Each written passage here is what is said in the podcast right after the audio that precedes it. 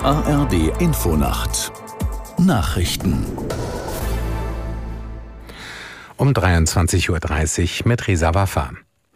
Bundeskanzler Scholz hat beim Besuch des türkischen Präsidenten Erdogan seine Haltung zu Israel und dem Nahostkrieg unterstrichen. Er reagierte damit auf umstrittene Äußerungen Erdogans.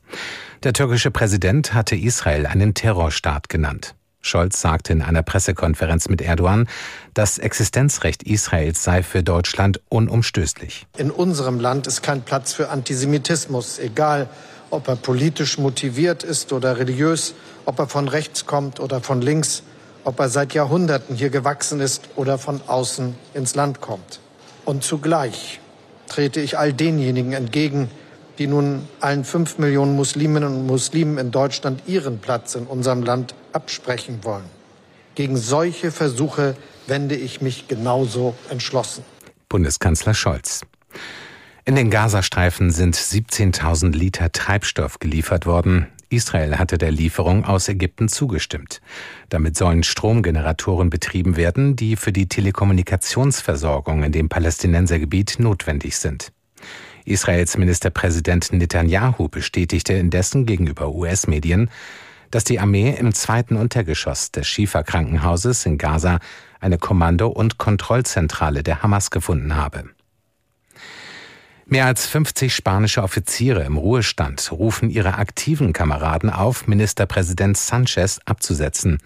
Gleichzeitig sollten Neuwahlen angesetzt werden.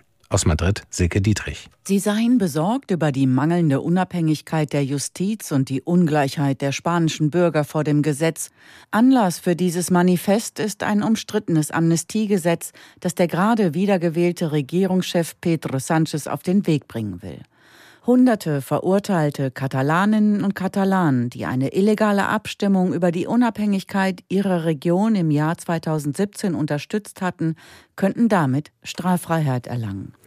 Immer mehr Werbekunden wenden sich von dem Internetportal X ab. Nach dem IBM-Konzern setzt jetzt auch die Filmvertriebsgesellschaft Lionsgate Entertainment ihre Werbung aus. Nach Medienberichten plant auch Apple einen solchen Schritt. Der Eigentümer des Portals, Elon Musk, hatte vor einigen Tagen in einem Beitrag eine antisemitische Verschwörungstheorie befürwortet. Das Wetter in Deutschland.